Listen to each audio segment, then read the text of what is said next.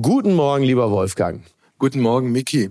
Du hast in dieser Woche auch wieder einen sehr spannenden Gast. Der Mann ist Jahrgang 1977, ja. genauso wie ich. Und was macht man, wenn man Jahrgang 77 ist? Man macht entweder sowas wie ich, von dem ich bis heute nicht so ganz rausgefunden habe, was es eigentlich ist. Oder man leitet ein Panzermuseum, so Aha. wie dein Gast. Was ist das für ein Mann? Ein absolut beeindruckender Mensch, erstmal mit einer Biografie, die ihn jetzt auch nicht fürs Panzermuseum äh, prädestiniert hat. Also kommt zwar aus einer Soldatenfamilie, ist aber eher links sozialisiert hat dann äh, Geschichte studiert, hat sich früh für militärische Dinge interessiert, speziell auch für Panzer. Und dann, wie der Zufall es manchmal im Leben will, äh, war da eine Stelle frei als wissenschaftlicher Mitarbeiter und Leiter. Und dann vor zehn Jahren, weil der Typ einfach richtig gut ist, hat man gesagt, du kriegst diese, äh, die, du kriegst die Leitung für dieses Museum.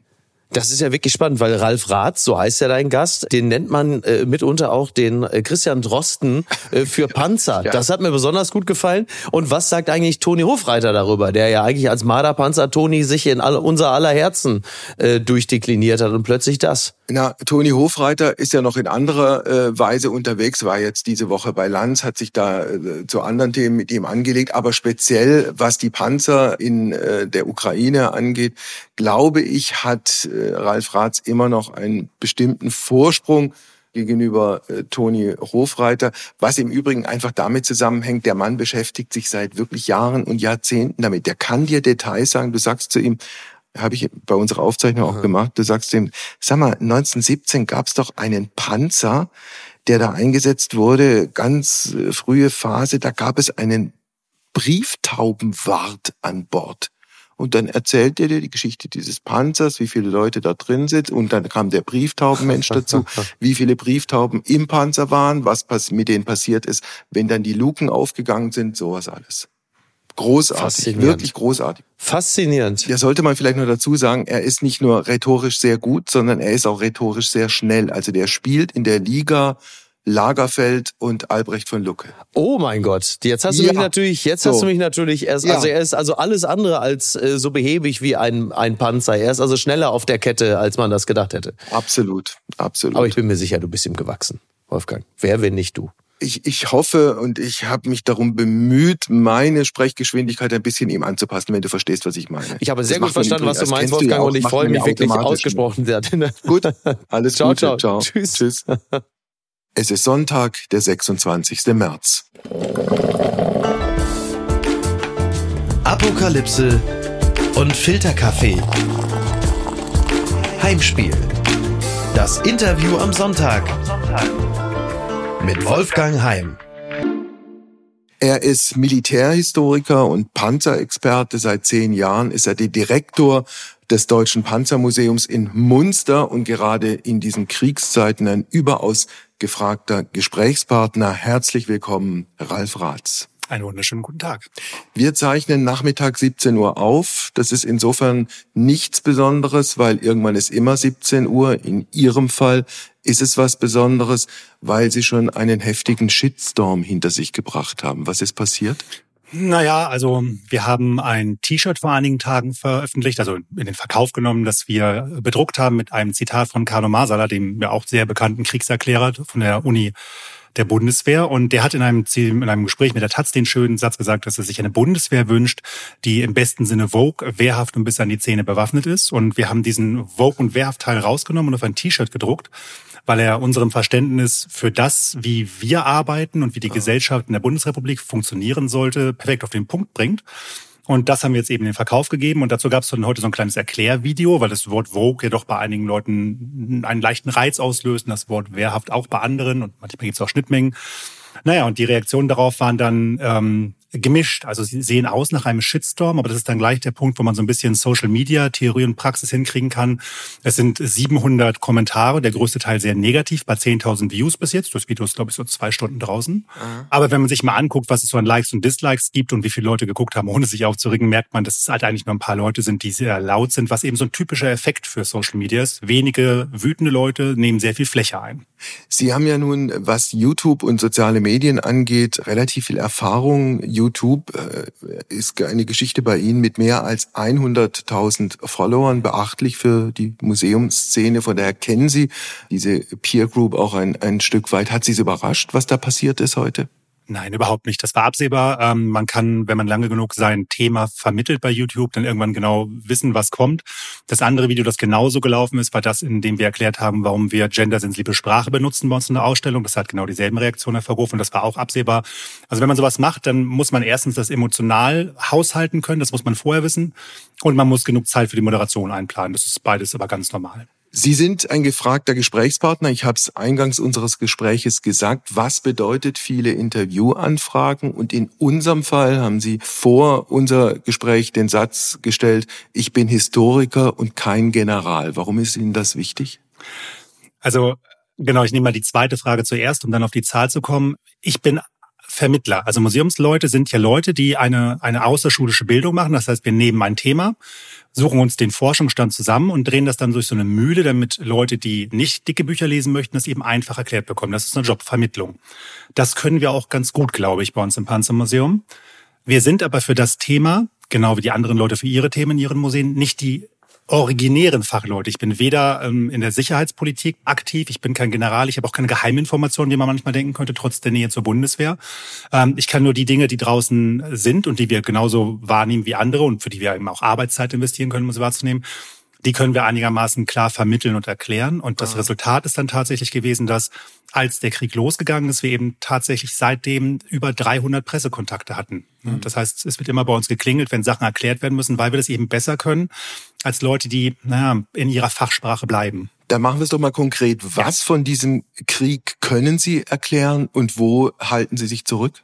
Wir können einiges erklären zum Prinzip der Panzerei. Also wie kämpfen Panzer grundsätzlich? Was tun sie? Wofür sind sie da? Welche Zwecke können sie ausführen? Wie gehören sie in dieses größere Konzept der verbundenen Waffen? Also warum spricht man einerseits über den Gepard und über den Leopard und über den Marder? Wie gehören die alle zusammen?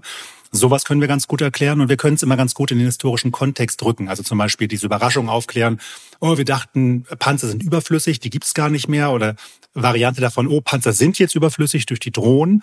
Wenn man das in eine historischen lange Linie stellt, dann kann man es eben einigermaßen gut und einfach erklären.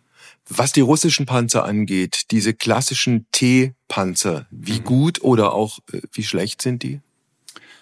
Sie sind eine von zwei grundlegenden Designphilosophien. Sie haben ihre Stärken und ihre Schwächen genau wie die westlichen. Äh, sie haben den Vorteil, dass sie relativ leicht zu bauen sind, was jetzt für die Russen erstaunlich wichtig wird, nämlich nachzuproduzieren die Verluste tatsächlich. Das war so auch am Anfang nicht absehbar. Ähm, sie sind relativ leicht zu bedienen. Sie haben andererseits den massiven Nachteil, dass sie der Crew praktisch gar keine ergonomische Bequemlichkeit zur Verfügung stellen. Was, da geht es nicht um Komfort, sondern um Kampffähigkeit, Kampfkrafterhalt. Ähm, sie sind teilweise überhaupt nicht so mobil auf dem Schlachtfeld wie westliche Kampfpanzer und so weiter und so fort. Von Komfort kann man, glaube ich, auch aus einem anderen Grund nicht sprechen. Die sind gebaut für ein Personal, das nach Möglichkeit nicht größer ist als 1,60 Meter. Richtig, ja. genau. Also die Grundkonstruktion stammt ja aus dem Kalten Krieg, wirklich aus der Hochzeit, aus den 50er, 60er Jahren. Und damals hatten die Sowjets eben genug Einzugspotenzial an Menschen, dass sie gesagt haben, wir können die auswählen, die so kurz sind, dass sie eben sehr flache Panzer reinpassen, um da zu agieren. Das hat auch gut funktioniert. Aber ich höre das immer wieder von Leuten, die gerade mit der NVA noch zu tun hatten. Man kann sich da auch als größerer Mann oder jetzt heutzutage auch Frau reinquetschen. Ähm, aber es wird halt radikal unbequem, wenn man etwas größer ja. ist, richtig. Wie viel T-Panzer haben eigentlich die Ukraine? Müsste ich jetzt gerade überlegen, das waren größenordnungsmäßig. Ähm, 3000, wenn ich mich recht entsinne. Ja. ja das genau. heißt, die, die haben eigentlich dieselben Panzer zur Verfügung, die kämpfen mit den gleichen Waffen gegeneinander letztlich? So haben sie angefangen. Das ist das Problem. Man darf nicht vergessen, dass die Ukraine jetzt quasi in der dritten Neuaufstellungswelle ist. Also sie haben angefangen tatsächlich mit denselben Panzer. Also grundsätzlich muss das ja auch so sein, weil sie ja ursprünglich beide zur Sowjetunion gehörten und die Panzerwerke teilweise in Russland, teilweise in der Ukraine standen. Deswegen bin ich auch mal ein bisschen fuchsig, wenn ich höre, äh, dass die T-Panzer alle russische Panzermodelle gewesen seien damals. Es gab eben auch ukrainische, also richtige sowjetische Panzermodelle. So. Und die Garagen auf beiden Seiten waren eben voll mit ehemaligen sowjetischen Modellen, wobei die Ukraine und die Russen eben auch schon natürlich nach dem Kalten Krieg ihre Modelle weiterentwickelt haben, verändert haben. Die haben schon eine eigene Signatur bekommen, aber im Prinzip waren sie das noch. Nun ist aber die erste Masse der ukrainischen Panzer tatsächlich vernichtet, abgeschossen worden in den ersten Monaten bis zum Sommer letzten Jahres rein. Und dann sind die ersetzt worden durch die Welle dieser europäischen, also westeuropäischen, aber eben auch mittelosteuropäischen Panzer aus Polen und so weiter, der damaligen T-72-Modelle, die eben als erstes in die Ukraine gegangen sind, wo wir noch gesagt haben, ja, das sind ja die Modelle, die sie kennen, die stellen wir denen jetzt zur Verfügung. Die sind aber mittlerweile auch vernichtet zum großen Teil.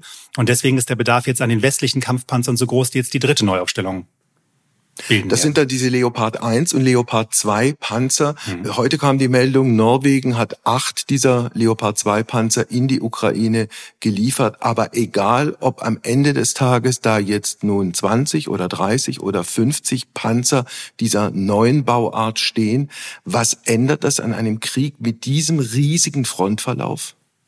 Grundsätzlich auf der strategischen Ebene, also auf der Gesamtkriegsverlaufsebene erstmal gar nichts. Die Eigenaussage der, der Ukrainer war ja, dass sie für die Aufnahme einer erfolgreichen Offensive ungefähr 300 Kampfpanzer bräuchten, plus nochmal 600 bis 700 ähm, Schützenpanzer.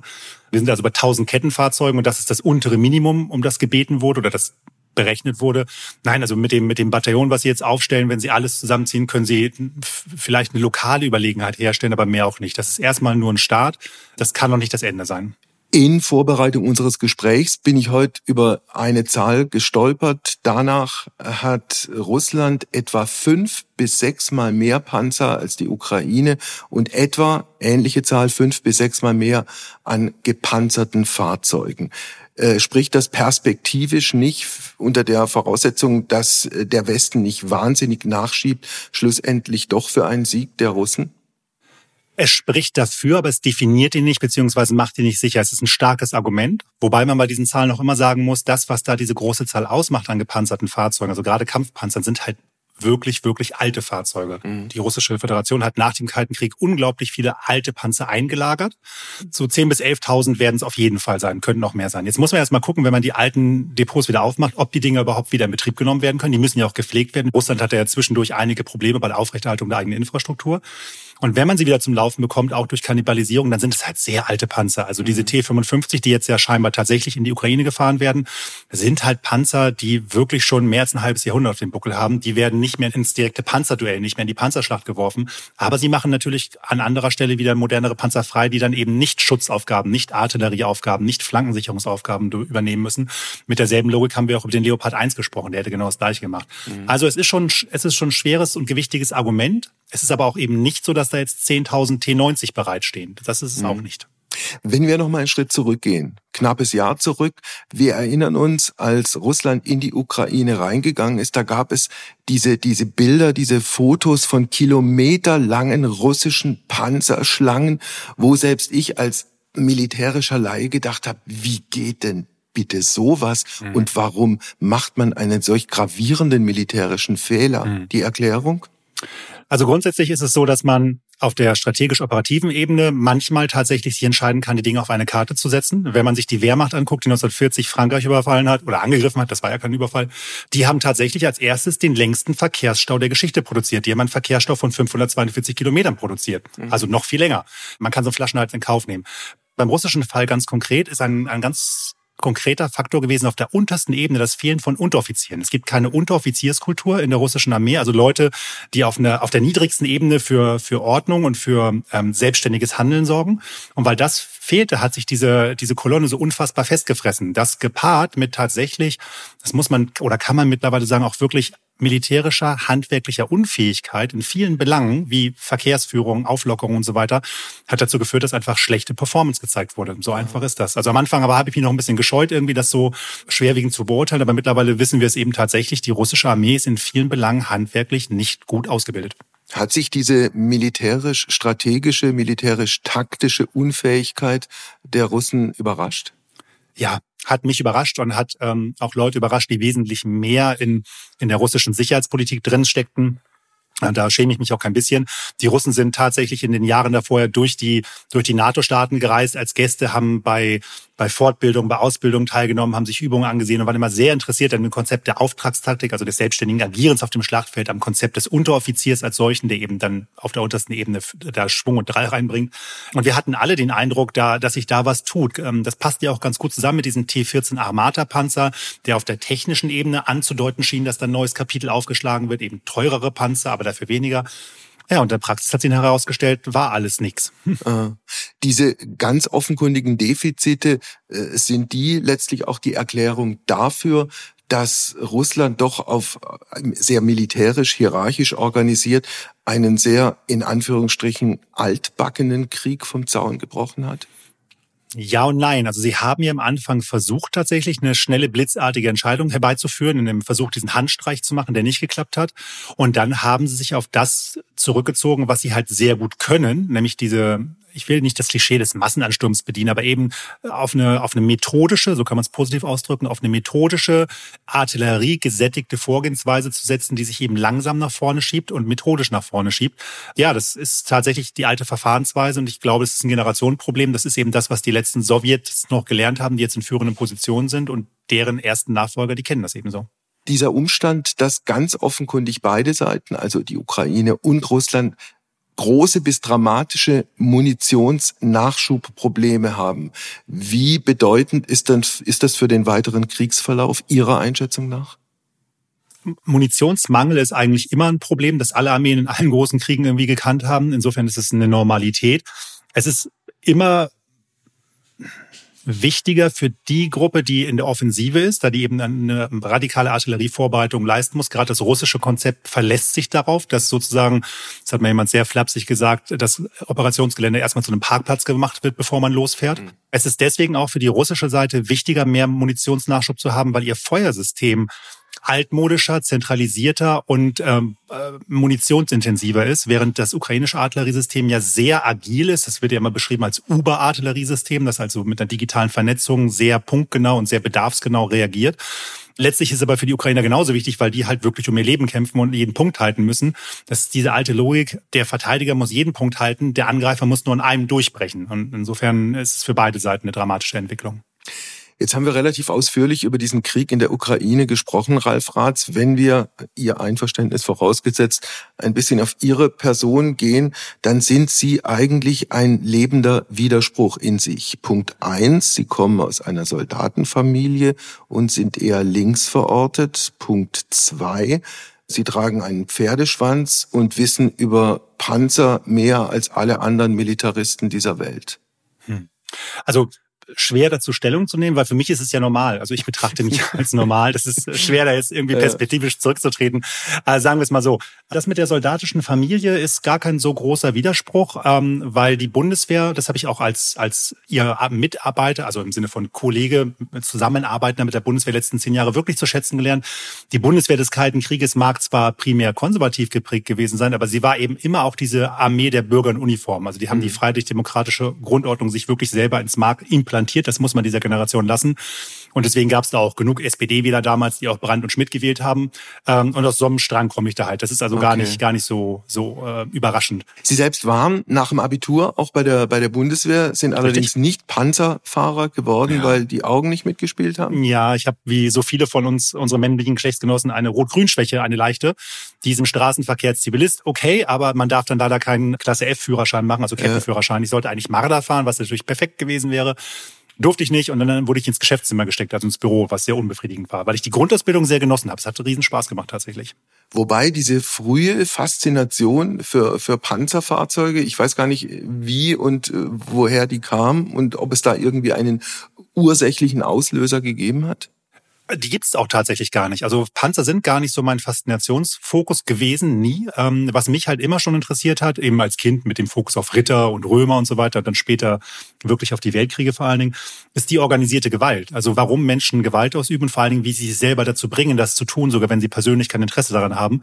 Tatsächlich ist ein Hobby von mir der Blick auf die individuelle Gewalt. Das ist dann ganz spannend, wie das zusammengeht und dass es tatsächlich ganz verschiedene Felder sind. Nein, also die Panzer haben mich nie besonders fasziniert. Sie waren ein spannendes Thema, wie so vieles bei der Militärgeschichte, aber das als Fokus ist es erst mit dem Beruf gekommen. Wobei, also eins noch zu den, zu den Panzern, wenn man da drin ist und seinen Job wie auch immer machen muss oder äh, zu machen hat, Panzer sind eng, es ist heiß, es ist stickig und es gibt dann tatsächlich deutlich angenehmere Art und Weisen, zu Tode zu kommen als in einem Panzer. Das ist richtig. Das ist das, was wir im Panzermuseum tatsächlich in den Mittelpunkt unserer Ausstellung gerückt haben. Dass das Sterben durch den Panzer, wenn man draußen ist, das ist für die Soldaten auf dem Schlachtfeld nicht viel anders als durch andere Waffen, weil eigentlich egal ist, ob das Geschoss, das sie trifft, von der Kanone oder von dem Panzer abgefeuert wurde. Aber im Panzer ist eine ganz eigene Situation, die damit zusammenhängt, dass man eingefercht ist in einem verschlossenen Ei aus Stahl, das mit Sprit und Munition gefüllt ist und relativ exponiert auf dem Schlachtfeld steht. Und wenn man sich all dieser Tatsachen bewusst ist und weiß, dass man leicht getroffen werden kann und auch leicht zerstört werden kann, weil man das gelernt hat, weil man ja selber diesen Auftrag hat, dann ist das eine Situation, die was ganz Besonderes ist, richtig. Stimmt eigentlich die Geschichte, dass die Panzerbesatzung der Neuzeit gerne mit Heavy Metal äh, in die Schlacht ziehen? Ja, das ist richtig spannend. Also es gibt mehrere Untersuchungen darüber, was die Panzerbesatzung, also jetzt Panzer, auch Schützenpanzer und Radpanzer, was die im Irak und in Afghanistan gehört haben, wenn sie in, in, in den Kampf gezogen sind, würde man jetzt lyrisch sagen, also wenn sie raus sind auf Patrouille und vor allen Dingen, wenn sie in ein erwartbares Gefecht gefahren sind. Und äh, interessanterweise sind es zwei Sorten Musik, die immer gehört wurden bei den Amerikanern, daher kommen die Studien. Ähm, das eine ist Gangster-Rap und das andere ist Heavy Metal. Und zwar unabhängig davon, welche Musik die Menschen auf dem Fahrzeug sonst hören. Also gerade bei den hohen Anteilen von Hispanics, Latino-Soldaten in der US-Armee, könnte man auch ganz andere Musiken erwarten. Aber nein, äh, diese beiden wurden ausgewählt und zwar, weil sie beide unglaublich aufputschende Wirkung haben. Ganz mhm. einfach. Das ist simpelste, simpelste Psychologie. Und das wird dann richtig durchs Fahrzeug gepowert, damit man in Stimmung kommt. Und eine andere Geschichte, die ich jetzt gerade neulich in, einer Studie darüber gelesen habe, war dann die Absurdität, dass auf einem Fahrzeug jemand Bob Marley abgespielt hat. Äh, und das lief dann während eines Gefechtes und der Soldat meinte halt, es ist eine so absurde Situation, dass wir hier Musik hören, die halt Liebe unter den Menschen propagiert, während wir auf Leute schießen. Ähm, und das sind so Aspekte, die eben auch zur Panzergeschichte gehören, die wir dann hoffentlich bald in einiger Zeit in unsere Ausstellung bringen können. Sie sind seit 15 Jahren in diesem deutschen Panzermuseum, äh, die ersten vier, fünf Jahre wissenschaftlicher Leiter, jetzt seit zehn Jahren der Direktor. Um Munster ganz kurz zu verorten, liegt zwischen Hamburg und Hannover und Ihr Museum ist auf einem Areal der Bundeswehr angesiedelt. Korrekt so? Sehr korrekt. Wir sind genau in der Lüneburger Heide und das Museum ist tatsächlich eine militärisch-zivile Kooperation und zwar durch und durch. Genau, wir stehen auf Kasernengelände drauf. Das gehört also der Bundeswehr. Die Hallen selber gehören der Stadt Munster. Ja. Die Panzer da drinnen gehören wieder der Bundeswehr. Und wir als zivile Mitarbeiter in der öffentlichen Vermittlung sind wieder Teil der Stadt Munster. Also ähm, ja, verfilzt, verfilzter geht es nicht. Wer finanziert sie? Ja, also wie gesagt, die Bundeswehr stellt den Boden. Damit äh, zahlt sie quasi die Miete und sie pflegt die Exponate, was eben eine geldwerte Leistung ist. Deswegen Aha. gehören die auch weiterhin denen. Deswegen dürfen die auch Kriegswaffen bleiben. Die müssen nicht zerschnitten werden. Äh, und die Stadt Munster kümmert sich darum, dass die Hallen erhalten bleiben, dass wir bezahlt werden und dass die Vermittlung läuft. Wie viele Panzer haben Sie? In der Ausstellung haben wir ungefähr 100 Panzer und 150 Großgeräte. Wir zeigen eben auch Motorräder und Autos, die dazu passen. Ah. Insgesamt hat die Bundeswehr, also die Lehrsammlung der Bundeswehr, das ist der militärische Teil, der diese Panzer besitzt, ungefähr 300. Wo kommen die her? Von überall. Ähm, natürlich ganz viel Bundeswehrmaterial, was ausgesondert wurde und dann gleich, gleich behalten wurde bei uns. Teilweise NVA-Material, das damals in der äh, Auflösung der NVA übernommen wurde. Also russische Panzer? Sowjetische Panzer, genau. Mhm. genau, aber eben NVA-Ausführung bis auf den T-62, den haben wir als sowjetisches Fahrzeug. Und die ganzen Fahrzeuge des Zweiten Weltkrieges, die sind über ganz verschlungene Wege zu uns gelangt. Der Großteil ist geschenkt worden tatsächlich von ehemaligen Gegnern und ehemaligen neutralen Staaten des Zweiten Weltkrieges, die dann NATO-Freunde geworden sind und die Fahrzeuge uns zurückgeschenkt haben, dankenswerterweise. Manche Sachen sind Bodenfunde, die dann noch aufgearbeitet wurden und so weiter und so fort. Da gibt es ganz viele verschiedene Biografien. Gibt es auch Exponate aus Privatsammlungen? Ja, gibt es auch, auch Leihgaben. Äh, das sind dann natürlich keine Kriegswaffen, aber beispielsweise, um jetzt mal so ein, so ein Bild zu bringen, wir haben einen äh, Schutzpolizei-Sonderwagen aus der Weimarer Republik, eins meiner liebsten Stücke. Da sind eben keine MGs drauf, das ist im Prinzip nur ein gepanzertes Auto. Das gehört einem privaten Sammler, der uns das dankenswerterweise als Dauerleihgabe gegeben hat, ja. Dann haben Sie, glaube ich, einen sehr frühen Panzer, in dem auch ein sogenannter Brieftaubenwart mit an ja. Bord war. Wo haben Sie das her? Das ist tatsächlich eine Replik. Von diesem A7V sind nur 20 Stück gebaut worden im Ersten Weltkrieg und nur einer hat die Zeit überlebt. Der steht heute in Australien. Und unser Exponat ist eine sehr detaillierte Replik aus den 80er Jahren, die äh, von der Bundeswehr und der Industrie, also damals noch der westdeutschen Industrie, zusammen mhm. erstellt wurde. Genau. Wie hat denn dieser frühe äh, Weltkriegspanzer funktioniert? Da müsste man jetzt lange erzählen. Die Kurzform ist, ähm, er hat im Prinzip schon relativ modern funktioniert. Sie haben ein Kettenlaufwerk, das damals noch von äh, Caterpillar Holt übernommen wurde, also den Leuten, die die ersten landwirtschaftlichen Kettenfahrzeuge überhaupt gebaut haben. Das war eine neue Technologie damals. Darauf gesetzt hat man einen großen Platten Kasten, also mit der Technologie der Schiffspanzerung, hat Krupp dann einfach einen Kasten draufgesetzt. Da drin ist ein Daimler-Motor verbaut. Entschuldigung, ich korrigiere, zwei Daimler-Motoren mit 100 PS, ja. weil es eben noch keinen 200 PS-Motor gab. Man merkt also an diesen ganzen Details, das ist alles wirklich Hightech für die damalige Zeit. Und da drin haben dann tatsächlich 18 bis 23 Mann ihren Dienst getan. Nach vorne guckte eine Kanone raus, 5,7 Zentimeter. Und es gab noch sechs Maschinengewehre, zwei links, zwei rechts, zwei nach hinten, damit man quasi eine fahrende Festung ist. Ja. Und Fahrer und Kommandant saßen in diesem Fahrzeug oben auf dem Motor. Die hatten also einen Turm, der nicht drehbar war, aber sie saßen zumindest erhöht und konnten rausgucken. Und ja, da merkt man jetzt mal wieder, was es eben wert ist, ein Exponat zu haben und ein Objekt zu haben. Ich habe mich da mal reingesetzt und wir haben dann mal gemessen, wie der wie der tote Winkel sozusagen ist, wenn man fährt, weil es ja ein großer Kasten ist, also wie eine riesige Motorhaube. Und der Blick des Fahrers traf erst elf Meter vor der Kante auf den Boden. Also es ist eine riesige tote Winkelfläche um das Fahrzeug herum, was wiederum ganz wichtig ist, weil das ein Grundproblem von Panzern bis heute ist. Wo waren die Brieftauben untergebracht? Die Brieftauben waren hinten im hinteren Kampfraum untergebracht, also zwischen sechs MGs und direkt neben dem Motor, der nicht verkleidet war, wie übrigens auch in den französischen und britischen Panzern. Was bedeutet, dass die Brieftauben in einem Fahrzeug waren, das kaum gefedert war, das geruckelt hat, das absolut stockdunkel war, das komplett verraucht war mit Abgasen und wo die ganze Zeit ohrenbetäubend geschossen wurde. Und ähm, die eine Hauptaufgabe des Briefwartes war es eben dann neben der Tatsache, dass er die Nachricht an das Bein der Taube binden musste und die Taube rausgeworfen hat durch eine Öffnung, war es dann eben eventuell noch mit dem Stock hinter der Taube herzuschlagen, weil diese Tiere vor Müdigkeit immer erstmal auf dem Dach sitzen geblieben sind, um sich zu erholen. Äh, was, was menschlich nachvollziehbar ist, aber eben dann die Nachrichtenzustellung verzögert hat. Ja, klar. Wenn man diesen Brieftaubenpanzer... Die Bezeichnung habe ich auch noch nicht gehört. Des beginnenden 20. Jahrhunderts mit den äh, Panzern Panzern äh, moderner technischer äh, Ausstattung äh, vergleicht. Wie würden Sie das beschreiben wollen? Es zeigt deutlich, dass der Panzer ein Chamäleon ist. Äh, das ist ein ganz wichtiger Hinweis für die Zukunft des Panzers. Er hat sich komplett verändert in den 100 Jahren seines Bestehens und er wird sich weiter verändern. Man kann gewisse Sachen schon erkennen, die heute noch modern sind. Alles andere oder vieles hat sich aber komplett geändert. Und ja, das ist so das, was ich, was ich betonen würde. Er zeigt eben, wie wandlungsfähig der Panzer sein muss. Also dieser Panzer beispielsweise war praktisch ein Jahr nach seinem Debüt schon wieder veraltet, mhm. weil sich die Technik so schnell entwickelt hat, dass alle Nationen auf wesentlich kleinere, mobilere Panzer mit Drehturm dann später gesetzt haben. Und das war eben dann zeigt, wie schnell das passieren kann, dass ein Panzer veraltet. Ein Museum lebt logischerweise von seinen Besuchern. Äh, wie hat sich der Besucherandrang bei Ihnen verändert im letzten Jahr? Und haben Sie mal versucht äh, aufzudröseln, aus welchen äh, gesellschaftlichen Schichten die Besucher kommen, mhm. wer sich wofür interessiert? Mhm. Äh, ja, alles. Ähm, grundsätzlich ist erstmal zur Quantität. Letztes Jahr haben wir noch keinen besonderen Anstieg gemerkt. Wir hatten das erfolgreichste Jahr seit unserer Gründung, aber es war eine Nuancierung im Anstieg. Also wir hatten 109.000 Besuche. Im besten Jahr davor hatten wir 106.000 Besuche. Das ist alles im statistischen Rahmen. Wir merken jetzt aber die letzten sechs Wochen, seit wir zum 1. Februar wieder eröffnet haben, merken wir einen enormen Run. Normalerweise haben wir in diesen Wochen so sieben bis 8.000 Besucherinnen und Besucher. Jetzt haben wir fast 14.000. Mhm.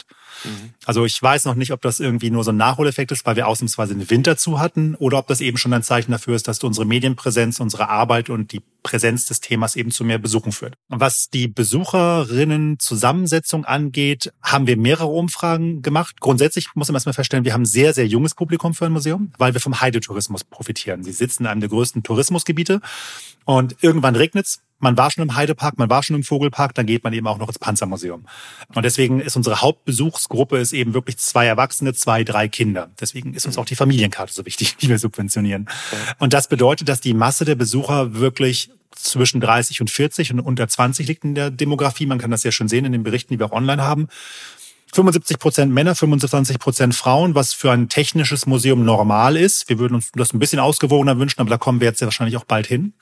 Und was wir mal erhoben haben, sind sowohl Einzugsgebiet als auch Bildungsgrad. Und da hat sich herausgestellt, dass von der Bildung her wir genau dem bundesrepublikanischen Durchschnitt entsprechen. Da gab es keine Ausschläge nach oben oder unten.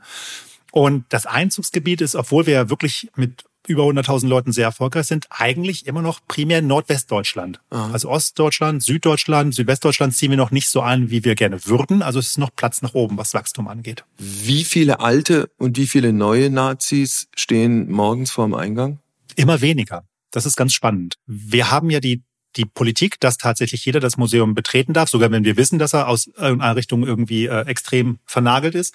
Aber das Museum darf nicht zur Bühne gemacht werden, nicht zum Forum gemacht werden. Also es dürfen keine Aufnäher getragen werden, keine Patches, keine geschmacklosen T-Shirts und so weiter und so fort. Und das ist tatsächlich etwas, das wir vorne kontrollieren und wo wir uns dann auch in die Debatte begeben. Und das machen wir halt vorne in der Lobby und wir machen das auch laut. Also wir verstecken das nicht, sondern wir machen die Diskussion da. Und bis jetzt ist es immer so ausgegangen, dass die Personen das auch gemacht haben. Denn die Mitarbeiterinnen und Mitarbeiter der Gedenkstätten, die ja momentan auch stark angegangen werden aus der Richtung, ähm, müssen sich viel härteren Anwürfen aussetzen lassen, weil wir ja etwas haben, was die möchten. Die möchten ah, ja rein zu den Panzern. Klar. Und deswegen benehmen sie sich und dann grummeln die vielleicht oder meckern uns auch mal an, aber sie ziehen ihre Jacken aus, die machen ihre Aufnäher ab, sie decken ihre Tattoos ab. Und insofern haben wir da, muss ich sagen, einen relativ dankbaren Stand. Interessant ist, dass das immer weniger wird. Also während das vor ein paar Jahren noch ein paar Mal pro Jahr passiert hat, jetzt auch nicht so häufig, aber drei, vier, fünf Mal pro Jahr die Debatten, ist es in letzter Zeit fast gar nicht mehr. Und ich glaube, das hängt damit zusammen, dass sich natürlich rumspricht, wie wir ticken. Und dann waren, haben die, glaube ich, auch keinen Bock mehr, sich den Stress zu geben. Wozu? Mhm. Ne, dann kommt man halt im normalen T-Shirt anstatt im Lanzer-T-Shirt. Wann hatten Sie zuletzt Besuch von der Antifa? noch nie. Das stört mich auch bis heute ein bisschen als eingefleischter Linker, weil ich, ich hätte halt immer, ich hätte tatsächlich mehr Link-Kritik mir gewünscht, wünschte sie mir auch immer noch. Jetzt seit dem 1. Februar haben wir eine neue Dauerausstellung, die ist wirklich gut. Davor war das Haus halt super gut kritisierbar und angreifbar aus linker Perspektive. Warum? Ja, weil es halt eine, wir haben ja immer daran gearbeitet, die die neue Ausstellung als großen Wurf zu machen. Wir warten ja auf dieses Geld vom, vom Bundesverteidigungsministerium. Aber dadurch haben wir es halt lange verzögert, weil wir immer den großen Wurf auf einen Schlag machen wollten. Und vieles von dem, was wir immer gesagt haben, was wir glauben, dass ein Panzermuseum sein müsste, sein sollte, tun müsste, tun sollte, haben wir nicht gemacht. Und es war kritikwürdig. Ähm, also ich habe uns auch tatsächlich ja in der Presse auch immer als gute Sammlung, aber schlechtes Museum bezeichnet. Äh, nee, die einzigen Sachen, die wir mitbekommen haben, waren eben mal zwei Farbanschläge, dass eben Farbe auf Panzer vom Museum geworfen wurden. Und einmal bei einem Event bei Stall auf der Heide stand mal so eine kleine Abrüstungsgruppe daneben. Aber die waren auch so brav, die hatten so ein langes Transparent dabei und standen so alle nebeneinander und haben sich überhaupt nicht bewegt, noch nichts skandiert und, und nichts gebrüllt. Und wenn ein Auto kam, sind die alle zur Seite gegangen und dann sind sie wieder nach vorne gegangen. Also wir haben schon überlegt, ob wir denen irgendwie Brötchen und Kaffee bringen, aber das wäre dann wieder so herablassend gewesen. Das sollte es eben auch nicht sein. Wir wollten ja eigentlich nett sein. Da haben wir sie einfach in Ruhe gelassen. Also wie gesagt, da hätte ich mir immer mehr Kritik gewünscht. Jetzt, seit dem 1. Februar, würde es mir schwerfallen, eine, eine linke Kritik am Panzermuseum zu formulieren. Hatten Sie mal Mahnwachen der Friedensbewegung vorm Haus? Nein, hatten wir noch auch nicht. nicht. Haben Sie die Erfahrung gemacht, dass wenn man auf diese Leute dann zugeht, jetzt nehmen wir all die, die Sie gerade beschrieben haben, dass es dann durchaus auch möglich ist, sich auszutauschen? Oder haben Sie umgekehrt auch die Erfahrung gemacht, wir leben in einem Land, wo man eigentlich vernünftigerweise überhaupt nicht mehr miteinander ins Gespräch kommt?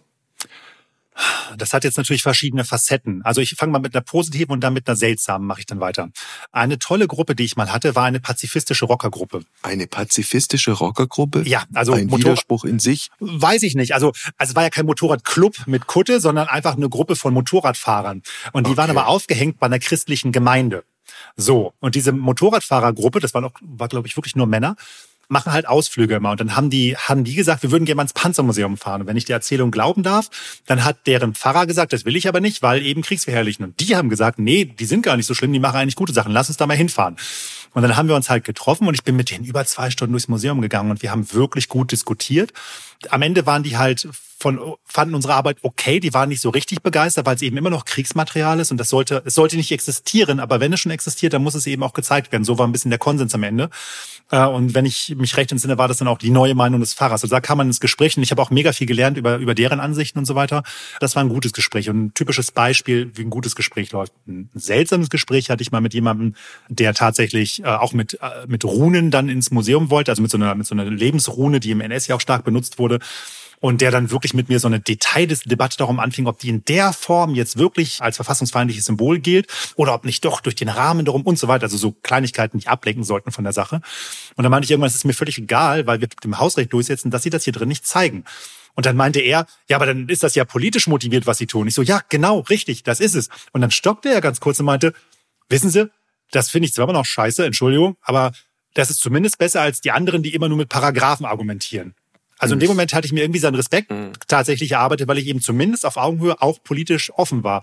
Ich weiß jetzt nicht, ob das was wert ist, aber zumindest hat er irgendwie einen Moment nachgedacht. Also das sind dann die seltsamen Momente. Aber mal zum Abschluss des Punktes.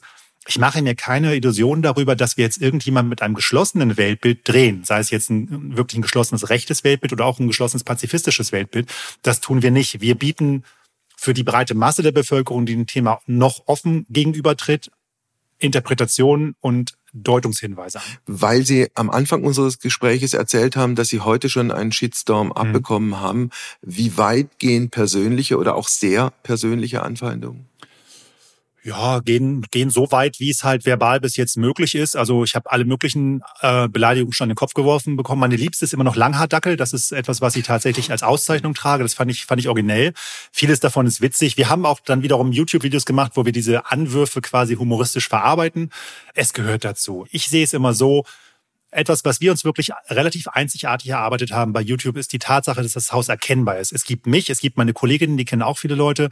Das Haus hat ein Gesicht und einen Namen und einen Ansprechpartner. Und viele, die meisten anderen Museen sind halt gesichtslose Häuser. Mhm. Und wenn der Preis dafür ist, dass manche mich halt wirklich ablehnen, aber andere eben prima finden mit dem, was wir tun, dann ist das okay, dann ist das der Deal. Haben Sie unterm Strich mit YouTube und damit natürlich auch mit mehr als 100.000 Nutzern unterm Strich gute Erfahrungen gemacht? Ja, absolut. Das ist die Sache, die ich am Anfang meinte mit den Zahlen. Wenn man sich die Zahlen anguckt, wir, also wir haben Millionen Aufrufe, die Masse der Leute guckt das, findet das okay und guckt dann das nächste. So, viele Tausende geben einen Daumen hoch. Das ist ja eine Sache, wo man sich zumindest eine Sekunde Zeit nehmen muss. Und einige hundert pro Video machen positive Kommentare. Und das sind Sachen, da sollte man sich dran freuen. Und die Momente, wenn wir eine Live-Premiere haben, bei YouTube kann man ja ein Video zum ersten Mal zeigen als Premiere, dann läuft das linear durch, wie früher im Fernsehen. Und dabei gibt's dann Live-Chats, die man anbieten kann. Und beim letzten Video, das ich gemacht habe, da hatten wir zweieinhalbtausend Leute gleichzeitig im Chat und der Ton war super Positives. Es waren lauter nette Leute, die miteinander im Gespräch waren, die mit uns geredet haben. Und das ist eben der Moment, wo man merkt, das ist es auch alles wirklich wert. Und nebenbei gesagt, ich bin halt auch ein politischer Mensch. Also ich glaube auch, dass das Panzermuseum eine wichtige Aufgabe in der Gesellschaft erfüllt, weil wir die Erinnerungskultur sehr stark beeinflussen können. Um das kurz in, in Zahlen zu fassen, wenn Sie ein gutes Geschichtsbuch viel verkaufen in Deutschland, jetzt nicht Christopher Clark, aber so ein normales Geschichtsbuch, dann verkaufen Sie vielleicht 2.000, 3.000 Einheiten. Bei uns lesen jetzt pro Jahr locker 25.000 bis 30.000 Leute alle Tafeln was ein kleines Geschichtsbuch ist. Und da stehen sehr klare und sehr deutliche Sachen drin. Und das ist der Moment, wo ich merke, dass sich unsere Arbeit, weil die Ausstellung haben wir als Team gemacht, dass sich die Arbeit wirklich lohnt, weil wir wirklich Leuten etwas anbieten können, dass diese Leute interessiert, was sie damit machen. Das ist autonome Entscheidungsgewalt der Besucherinnen und Besucher, aber wir bieten etwas an und es wird wahrgenommen und das ist wirklich befriedigend. Lassen Sie uns am Ende unseres Gespräches noch ein paar Sätze über die Bundeswehr beziehungsweise über den Zustand der Bundeswehr verlieren. Also die trostlose Bestandsaufnahme des amtierenden Verteidigungsministers und der Spitzenmilitärs ist, die Bundeswehr ist nicht in der Lage, dieses Land im Ernstfall zu verteidigen. Mhm. Erstens ist das ehrlich. Zweitens ist mir immer wichtig, dass wir das auch immer in den europäischen Kontext stellen sollten, denn die meisten Armeen der meisten Länder in Europa sind nicht in der Lage, ihre Länder zu verteidigen, weil wir alle nach 1991 die Friedensdividende sehr genossen haben. Und die Briten haben auch nur noch wenige Dutzend Kampfpanzer und bei den Franzosen sind die Garagen auch leer. Das heißt, es macht dann der Europäische Verbund, wenn es darum ginge, konjunktiv hm. in äh, einem NATO-Fall das eine oder andere Land zu verteidigen? Nein, auch das wäre aussichtslos. Momentan, so ehrlich muss man sein. Also da ist dann wirklich der große Bruder Amerika der, der den Laden momentan zusammenhält. Mir geht es so darum, dass man das nicht so sehr auf ein, als ein deutsches Problem identifizieren sollte, sondern es ist ein europäisches Problem. Es ist ein europäisches Erbe nach dem Ende des Kalten Krieges. Wir haben es genossen, so ehrlich muss man sein. Wir haben das Geld in andere Dinge gesteckt. Und jetzt muss es wieder umgeleitet werden. Aber vor dem Problem stehen eben alle, bis auf diejenigen, die in spezifischen Situationen waren. Also Finnland beispielsweise, nicht, noch nicht NATO-Partner, aber natürlich irgendwie auch europäischer Partner, ist ja völlig anders aufgestellt, was das angeht. Und die Polen können jetzt auch sagen, wir haben es euch schon immer gesagt, aber das ist ja. dann ein anderes Thema. Und in Deutschland gab es ja, wenn ich es richtig sehe, über viele Jahre ein gepflegtes Desinteresse an der Bundeswehr, das sich jetzt möglicherweise doch sehr ändert oder verändert hat. Wie sehen Sie es? Das ist korrekt, ja. Also wieder da der, der Punkt, erstens hatten wir im Kalten Krieg ja auch einen sehr eigenen Standpunkt zur Bundeswehr. Das war ja schon nach, mit dem Erbe des Zweiten Weltkrieges was Besonderes. Aber dann natürlich wieder Ende des Kalten Krieges, Friedensdividende. Das Interesse ist immer weiter zurückgegangen. Es war ja das alte Klischee, die Bundeswehr wird nur dann zur Kenntnis genommen, wenn sie mal wieder bei irgendeiner Flut hilft. Das war so das alte Klischee und das war auch richtig, also im Sinne von, so war es. Ähm, und das muss jetzt auf, aufgeholt werden. Und ich bin selber skeptisch, ob die, die deutsche Gesellschaft das tun wird, weil ich habe es an anderer Stelle schon mal gesagt, wenn ich mir angucke, dass während der Grippesaison in den U-Bahnen wieder alle ohne Masken sitzen und jetzt gar nicht wegen Corona, sondern weil alle Grippe haben oder Erkältungen, dann scheint mir der Lerneffekt der Gesellschaft doch sehr begrenzt zu sein. Und ähm, jetzt sind auch alle Leuchten und Lichtreklamen wieder an, obwohl die Energiekrise immer noch nicht wirklich überwunden ist. Irgendwie weiß ich noch nicht, ob das wirklich passiert. Schauen wir mal. Auf der anderen Seite, als Scholz vor einem Jahr von dem Sondervermögen in Höhe von 100 Milliarden Euro für die Bundeswehr gesprochen hat, gab es ja keinen nennenswerten Widerspruch in dieser Gesellschaft. Oder sehe ich das falsch? Nein, völlig richtig. Aber wenn man sich dann überlegt, dass bis jetzt auch noch nichts damit passiert ist, das könnte man auch das sagen, dass, dass das Widerspruch gar nicht nötig war. Also vielleicht haben sie Deutschland auch darauf verlassen, dass die Verwaltung das tut, was sie immer tut, nämlich nichts. Es gibt diesen Satz von Walter Benjamin, wer aber den Frieden will, der rede vom Krieg. Warum ist dieser Satz für Sie und Ihr Museum so wichtig? Benjamin hat dieses berühmte römische Zitat mit dem Civis Pacem Parabellum, also wenn du den Frieden willst, rüste dich für den Krieg, gekannt und hat nach dem Ersten Weltkrieg dann gesagt, also äh, so geht's nicht nochmal. Die, dieser neue moderne Krieg kann nicht mehr so wie früher geführt werden, der darf nicht wieder passieren. Und um das zu erreichen, muss über den Krieg so ehrlich wie möglich geredet werden. Das meint er. Also dieses, der süße Heldentod und so weiter, diese ganzen alten Geschichten, die dürfen wir nicht wiederholen, sondern wir müssen vom, vom Blut, vom Kotzen, vom aufgerissen werden, von der Scheiße im Graben reden. Das müssen wir erzählen, damit die nächsten Generationen keinen Krieg mehr wollen. Mhm. Und wir haben das bei uns an die Wand geschrieben, weil wir tatsächlich auch gesagt haben, wenn wir die Panzer darstellen, wenn wir die Panzer ausstellen, müssen wir auch zeigen, was sie tun und müssen darüber sprechen, was sie tun und was mit ihnen passiert, wenn sie getroffen werden. Und deswegen haben wir das gemacht. Und wir haben tatsächlich in unserem Leitbild auch den Frieden als ein Ziel unserer Arbeit.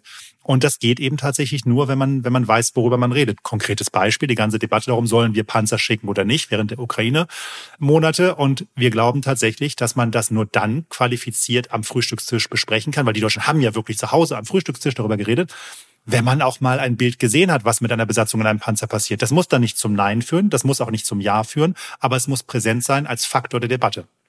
Eins noch zu Walter Benjamin. Äh, dieser Satz stammt ja von einem Mann, der auf der Flucht vor den Nazis sich umgebracht hat. Ja. Es gibt noch einen anderen Satz, nie wieder Krieg. Das war sozusagen plakativ die Hymne der Friedensbewegung. Mhm. Der ist aber irgendwann mal ergänzt worden durch einen genau. zweiten Satz, bedeutet nie wieder Auschwitz. Wie geht das beides zusammen? Schwer. Das ist ja einer der Gründe, wo ich bin, ich bin jetzt kein, kein grünes Kernklientel, aber wo mich damals Joschka Fisch auch schon beeindruckt hat, als er meinte, ich habe beides gelernt und es ist schwierig, das zusammenzubringen und das ist so, ein, so, ein, so eine Aussage, die ich bis heute noch ganz spannend finde. Was jetzt gerade passiert ist, auf dieses nie wieder Auschwitz können sich eigentlich fast alle einigen, weil dieses, dieses industrielle Töten, diese Absurdität, diese Monstrosität, das ist etwas, wo, wo jeder sagen kann, okay, um das zu vermeiden, gab es einen, einen gerechten Krieg, das können wir anerkennen. Was jetzt gerade passiert ist, wir müssen, glaube ich, den Leuten in Erinnerung rufen, und da ist das Panzermuseum auch ein geeigneter Ort für, dass ja Hitler nicht mit Auschwitz gestartet ist sondern dass es nach Auschwitz auch eine historische Straße gab. Und die ging eben los mit Landnahme, Angriffskriegen und der Hoffnung, dass niemand was dagegen tut. Und dass sozusagen jetzt in der Ukraine nicht Auschwitz passiert, aber dass das Akzeptieren dieser Landnahme eine Welt bedeuten würde, in der Auschwitz auch wieder eine Möglichkeit wäre. Das ist etwas, was man zum Beispiel im Panzermuseum aus der Ausstellung ableiten kann, genau. Ja. Wobei man, was die Ukraine angeht, nach allem, was man weiß, einfach nicht vergessen soll, es findet ein Terror gegen die Zivilbevölkerung statt, begangen von der russischen Armee, initiiert vom russischen Präsidenten. Frauen werden und wurden vergewaltigt, Kinder wurden und werden verschleppt. Also Dinge, die eine, eine freie, liberale Welt, wie hieß der Slogan auf dem T-Shirt, woke, und wehrhaft, und wehrhaft sich nicht bieten lassen darf. Absolut, absolut. Es ist halt jetzt schon genau, das ist sozusagen auch das, was mit der historischen Straße zusammenhängt. Es ist jetzt schon erkennbar, wie ein Krieg eben radikalisiert und völkerrechtswidriger werden kann, wenn eine Seite das will. Das ist ja auch eine, eine einseitige Eskalation, so ehrlich muss man eben auch sein. Das sieht man jetzt schon und dann wird die, wird sozusagen der Gedanke, den ich gerade formuliert habe, dass eben am Ende so einer Straße eben ein industrielles Töten auch widerstehen kann, wird deutlicher dadurch. Wenn man die Fakten sich ansieht, dass eben einfach Zivilisten erschossen werden, dass Vergewaltigungen wieder ein Mittel der Kriegführung werden, dann ist das deutlich. Ich möchte aber auch darum bitten, nicht zu vergessen, dass es eben auch tatsächlich eine Konstante der Militärgeschichte ist, die es auch im 20. Jahrhundert immer gab. Das ist so ein Anliegen, das wir haben, nicht um das zu relativieren, das nicht. Aber mir geht ein bisschen auf die Nerven, dass immer gesagt wird, das wäre das jetzt alles so radikal neu. Große Teile des Planeten haben das ständig erlebt. Und ähm, so zu tun, als wäre das jetzt was Neues, ist auch eine sehr privilegierte Perspektive, die man manchmal einfach ein bisschen zurechtrütteln sollte. Falsch wird es dadurch nicht. Vielen Dank für das Gespräch und alles Gute für Sie und für Ihre Arbeit. Sehr gerne, vielen Dank. Heimspiel. Apokalypse und Filterkaffee ist eine Studio Bummens Produktion mit freundlicher Unterstützung der Florida Entertainment. Redaktion Wolfgang Heim. Executive Producer Tobias Baukage. Produktion Hanna Marahiel. Ton und Schnitt Mia Becker.